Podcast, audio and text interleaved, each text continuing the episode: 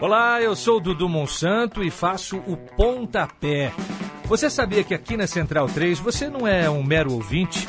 Nos ajudando a partir de 14 reais através do Apoia-se. Você se torna membro do Clube Central 3, onde concorre a prêmios exclusivos, além de participar de um grupo de discussão sobre o conteúdo dos nossos podcasts. Acesse apoia.se barra Central 3 e colabore com a mídia livre e independente.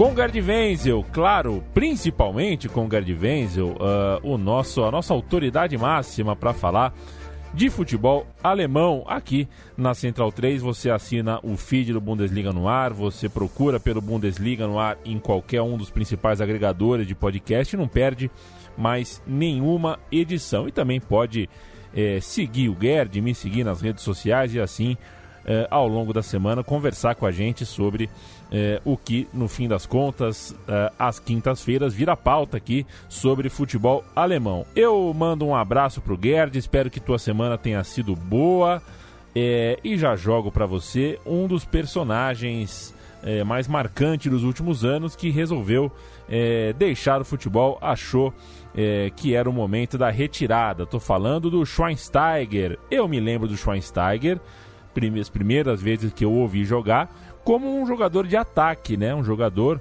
é, o, o, tal do 4-2-3-1, que hoje é muito usado quase no mundo inteiro, ainda era um, esquema tático relativamente novo e ele era uma peça fundamental nisso porque jogava na linha de ataque, na linha de três, mas sabia recompor muito bem, era um jogador bastante versátil, mais um atacante. Foi virando meia, chegou a ser volante, jogou em muitas posições, em todas elas com muita qualidade técnica, que isso ele sempre teve, muita inteligência. E eu acho que foi sempre um cara que respeitou muito a profissão, o esporte, sempre desfrutou é, da, da, da, posição que tinha é, dentro do futebol. Acho que foi um dos grandes e campeão do mundo, campeão é, é, é para dar título para dar e vender no Bayern de Munique. É, um grande. Gerd Wenzel, como tá você? Que tal Schweinsteiger? Então, Bastian Schweinsteiger, né, ele, ele anunciou aí a, o encerramento da sua carreira lá em Chicago e aí eu me lembrei de alguns fatos, né, pitorescos até, que eu acompanhei o Schweinsteiger desde o momento da sua estreia no Bayern Munique que foi em 2000, 2002, foi em novembro de 2002 que ele, que ele estreou com 18 anos, né? O, o técnico na época era o Hotmar Hitzfeld. E no dia que nós fizemos o jogo da Bundesliga, eu não me lembro quem é que estava narrando, não sei se era o Clidi, o Rogério não era, não sei se era o Clidi ou se era o Kaká, que hoje está na, na Band, mas quando ele entrou em campo, rapaz, tive uma dificuldade tremenda de pronunciar o nome, aí eu tive que dar uma aulinha rápida aí para o meu colega. Nada que uma, uma aula rápida de alemão, né? É, pudesse dar conta da pronúncia. Schweinsteiger, Bastian Schweinsteiger, abreviação hum. de Sebastião, né? Bastian Schweinsteiger. E na época, já com o Hitzfeld, ele jogava pelo, como meia esquerda e caindo realmente para o ataque. Depois ele foi tendo uma, uma, uma, um posicionamento mais central no meio do campo e depois ele acabou reinventando, né? Assim como o Beckenbauer reinventou a posição de líbero, a gente pode dizer que o Schweinsteiger certamente sob influência, especialmente de Otmar Hitzfeld, mas também de Louis van Gaal, que foi o técnico que o, o, o colocou nesse posicionamento mais central mas funcionando tanto como volante na defesa, mas também armando as jogadas para o ataque. Eu até sempre comparei o Schweinsteiger a um fole de uma sanfona, né? É, é, desce e sobe, desce e sobe o tempo todo. E ele fazia isso com perfeição. E a perfeição chegou ao seu auge com o Schweinsteiger é, em 2014. Né? Em 2014, ele simplesmente foi o herói da final contra a Argentina, não apenas pelo fato de ter dado sangue literalmente em campo, né? Quem não lembra daquela cena de, do olho dele sangrando, né? Na, na, na, na, prorrogação, mas pela própria forma de jogar, né? Não havia tempo ruim para ele em campo, ele entrou em todas as divididas. Foi, a Alemanha sofreu 14 faltas no jogo, os argentinos. Só ele sofreu seis, quase metade. Então desceram o cacete no Schweinsteiger. E ele caía e levantava. É João, João Teimoso, né? Caía e levantava, caía e levantava. E tem a questão, inclusive, é, épica da, na final, quando o Schweinsteiger estava sendo atendido à beira do campo e o médico o, tá, deu sinal para o Jochen Löw que não dava mais para o Schweinsteiger, tem que substituir. E o Grosskreutz, que era o substituto natural dele na seleção naquela época, já se preparava, inclusive, para entrar em campo. O Schweinsteiger, quando viu, ele fez com o dedinho: não, não, não, nem, nem, nem, nem, nem nada disso, eu vou voltar. E ele voltou a campo, foi costurado ali, fizeram uma costura abaixo do olho dele, né, para não sangrar. Ele entrou em campo e na jogada, quase na jogada consecutiva seguinte, ele alongou a bola para o Scholle e o Scholle foi disparada pela ponta esquerda, cruzou a bola para o Mário Götze e o Götze fez o gol. Então nós temos uma história épica, uma história é, triunfante do Schweinsteiger que é inesquecível, né? É inesquecível. E eu sempre me lembro dessa, dessa história também por conta que eu fiz uma entrevista com ele é, um mês antes da Copa do Mundo. Fiz uma entrevista com ele, lá em Munique. E na época o Dante, ele jogava também no Bayern, o zagueiro Dante. Aí os, o Dante era sempre muito brigalhão, eu entrevistando o Schweinsteiger à beira do campo, ali, à beira do CT, né, do, do, do campo de futebol.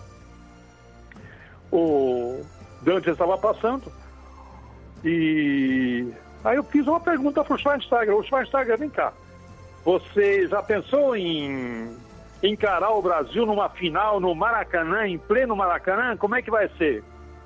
Aí o Schweinsteiger viu o Dante passar, chamou o Dante e falou: é, nós vamos lá no Maracanã e ganhar do Brasil, a gente vai vencer o Brasil. Acabou vencendo, não foi no Maracanã, foi no Mineirão. E não foi na final, foi na histórias série. que é, são histórias que a gente, enfim, se lembra com muita alegria. E eu tenho mais um motivo de, de expressar minha alegria com o Bastian Schweinsteiger, porque agora ele vai ser meu colega, né?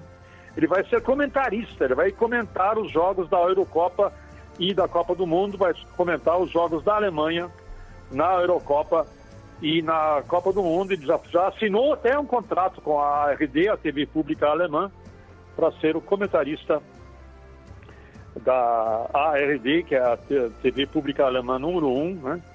É, durante a Eurocopa e durante a Copa do Mundo. Grande Bastian Schweinsteiger. Nada mal. É, um dia é, vai dar uma palhinha aqui.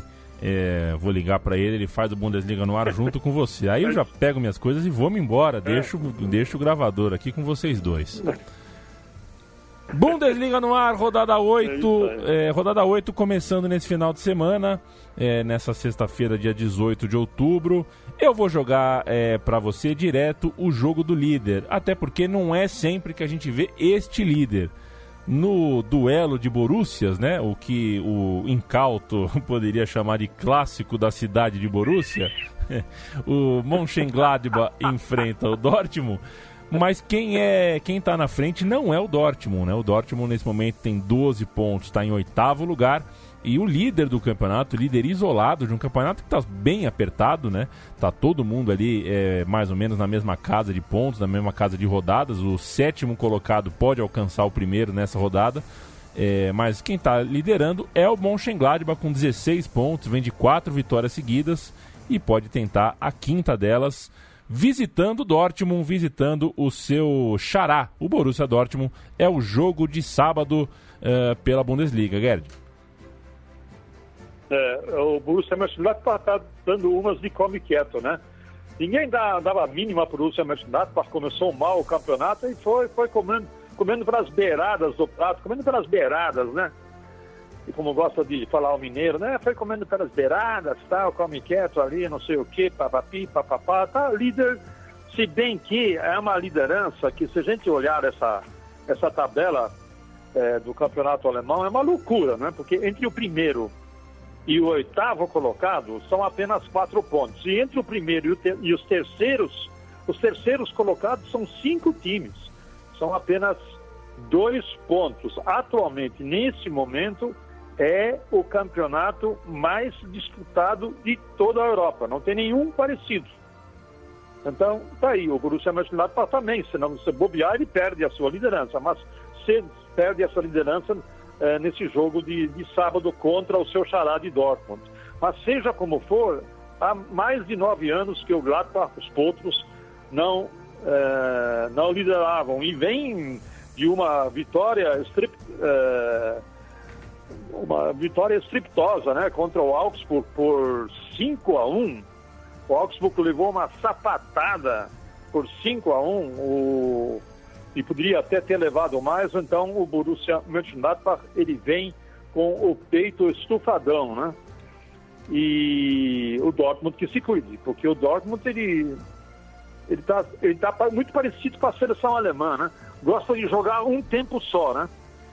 Joga bem num tempo, no segundo tempo visando a tudo. Últimos jogos, três empates, sendo que é, em dois desses três jogos o empate do adversário acabou vindo, se não no acréscimo, no finzinho do jogo. Então o Borussia Dortmund aí com três empates consecutivos, a coisa não sei o que acontece, não sei que discurso que o Lucian Favre faz no vestiário que o time cai de produção assustadoramente no segundo tempo. E o que vai piorar a coisa mais um pouquinho é que o Alcácer, é, o Paco Alcácer não se recuperou ainda, não está 100%, não vai jogar. A única notícia boa do Borussia Dortmund essa semana é que o meio-campista ou lateral esquerdo, se quiser, português Guerreiro, finalmente renovou seu contrato com os aurinegros, vai ficar, assinou um contrato até 2023 Lembrando que o contrato dele venceria no ano que vem. Não vence mais, vai ficar mais três anos. O jogo, eu digo para você, do jeito, pelo, pelo, que os dois jogaram até agora, esse é um jogo totalmente aberto. O Borussia Mönchengladbach pode perfeitamente também, como já tem surpreendido outros, também surpreender aí o Dortmund na sua própria casa. Ou seja, o Dortmund que se cuide para não é, ser derrotado, nem o empate não serve para o Borussia Dortmund se ele quiser manter o contato com os líderes. É obrigação de Royce e companhia vencer esse jogo. Não vai ser fácil. A rodada começa nessa sexta com o tradicional jogo único da sexta-feira. Eintracht Frankfurt versus Bayer Leverkusen. No sábado, Union Berlim contra Freiburg, Augsburg contra Bayern de Munique, Düsseldorf contra Mainz, Leipzig contra Wolfsburg, Werder Bremen contra Hertha Berlim. Os dois Borussias se enfrentam, como já contamos. E no domingo, Colônia e Paderborn, Hoffenheim e Schalke 04 fecham a rodada. Quero duas palhinhas suas, Gerd. Uma sobre o jogo de sexta, Frankfurt e Leverkusen, afinal de contas, eh, coloca aí dois times que a gente eh, deposita uh, bastante interesse, dois times que prometem bastante ao longo da campanha, embora não estejam na ponta, e também o jogo entre Leipzig e Wolfsburg, uma partida que coloca aí é, segundo contra quarto colocados frente a frente. Então, o Eintracht Frankfurt ele está em nono lugar no campeonato, está um pouco distante aí dos, dos líderes. Se ele quiser finalmente se aproximar, tem a obrigação de vencer. Joga em casa, né? Mas vem do empate com o Werder Bremen 2 a 2 e tem mostrado aí alguma irregularidade vez por outra enquanto que o Bayer Leverkusen também vem de um empate é, um a um com o Leipzig. O Leverkusen está à frente do Eintracht Frankfurt. Deixa eu ver quantos pontos ele está à frente. É, ele está três pontos à frente do Eintracht Frankfurt. E se, se inclusive vencer o jogo contra o Eintracht Frankfurt, lembrando que o Leverkusen é o time do brasileiro Wendel, lateral esquerdo, ele pelo menos dorme na liderança. Imagina outro que há muito tempo não dorme numa liderança aí. O Leverkusen, se vencer o Eintracht Frankfurt fora de casa, pode até dormir na liderança do, do campeonato. E tem o jogo do Leipzig e do Wolfsburg. Esse vai se tornando aí, pela tabela, vai se tornando um clássico. Né? O Leipzig vinha até liderando o campeonato, mas deu uma vacilada aí no, nos últimos jogos. É, como eu já disse, né, veio, veio de um empate com o, o Leverkusen em 1 a 1 E o Wolfsburg, por incrível que pareça, é o único invicto do campeonato. Quatro vitórias, três empates. Ou seja, ele é o único invicto, mas é o rei dos empates. Né? Tem três empates, mesmo número de empates do Borussia Dortmund.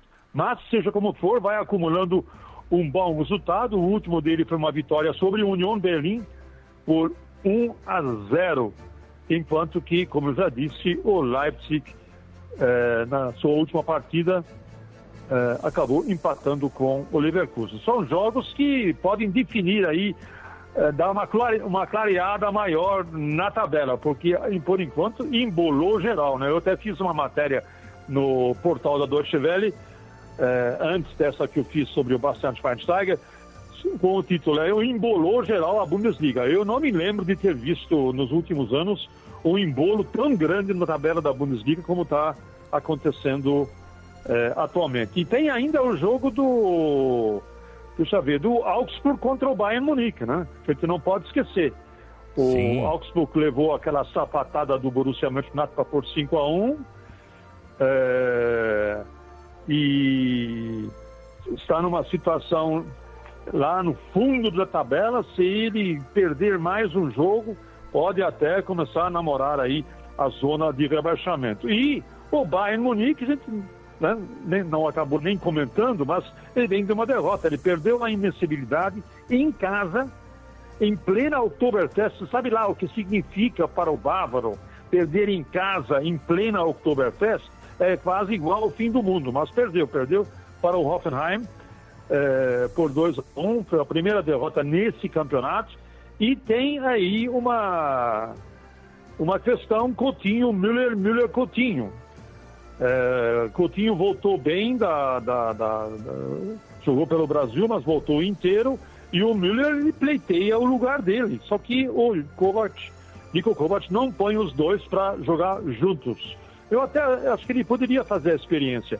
Colocar o Müller mais pelo lado direito, colocar o Coutinho mais pelo lado esquerdo, para alimentar o Lewandowski e alimentar, cada um alimentar umas pontas aí. O Müller alimenta o Gnabry e o Coutinho pode alimentar o comando. Talvez seja um bem ofensivo, mas talvez seja uma boa saída para não haver um eventual, uma, uma, um, um eventual mal-estar, vamos dizer assim, entre Müller e Coutinho, porque toda vez que o Müller fica no banco, ele faz aquela cara de quem comeu e não gostou. Enfim, é, é um jogador que não se satisfaz com a situação de reserva do Coutinho. Vamos ver como é que isso, esse, esse novelo ou essa novela vai se desenrolar no futuro. É basicamente é isso aí, né, Leandro? É isso, Gerd. São um, dois, três, quatro, cinco times empatados na terceira colocação. Tem o Mönchengladbach líder colocando uh, a liderança à prova em Dortmund. Uma rodada, mais uma interessante. Gosto quando a tabela eh, nos proporciona esse tipo de equilíbrio, esse tipo de embolo. E deixo uh, ah, para a gente finalizar, Gerd, a notícia do São Pauli, né? É só fazer o registro, porque não é todo dia que um clube dispensa um jogador de seleção por causa de manifestação política, né? O São Pauli sempre ligado, sempre conectado com questões políticas, dispensou o turco Senk Sahin, que jogava pelo São Paulo, não vai jogar mais, porque este, o Senk Sahin, quando defendeu a seleção turca na última data FIFA, é, foi um dos que fez a, a sinalização pró-militares é, turcos, é. né? E evidentemente aí você mistura é, política com futebol de um jeito que respinga no clube, respinga no empregador desse jogador e o São Paulo a gente conhece muito bem, é, não se importa é, em comprar as brigas que acha que tem que comprar e tomou a decisão de dispensar o jogador. É, essa atitude de todos os jogadores da seleção turca, né, que fizeram a continência militar, é, dando seu apoio à invasão é, do exército turco da, do norte da Síria, com a consequente expulsão é, dos curdos daquela região, que estavam ali praticamente tendo uma região autônoma, criando um problema seríssimo para a população curda e o estabelecimento da, de uma zona de segurança, nos dizeres da, do governo turco, era necessário, o que considera, considera os turcos terroristas. Muito bem. Em, e em apoio a isso, os jogadores fizeram uh, a continência para a, é, dando, dando, apoio à invasão militar. Eu me lembro dessa, dessa manifestação turca, me faz lembrar a manifestação política do, da seleção alemã durante a Alemanha nazista, né? E toda vez que a Alemanha jogava, eles faziam o, aquele gesto simbólico de, de saudação nazista em qualquer jogo que eles estivessem participando, né? Então, é algo que o São Paulo tomou a atitude, entendo que ela foi, foi uma atitude correta, colocou à disposição, falou, olha, pode procurar outro clube que aqui você não joga mais. Muito bem. Perfeito.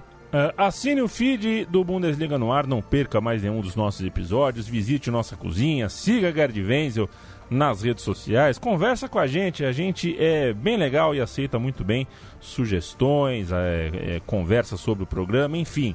Estamos aqui por vocês, é sempre um prazer bater esse papo. Gerd, encontro marcado semana que vem.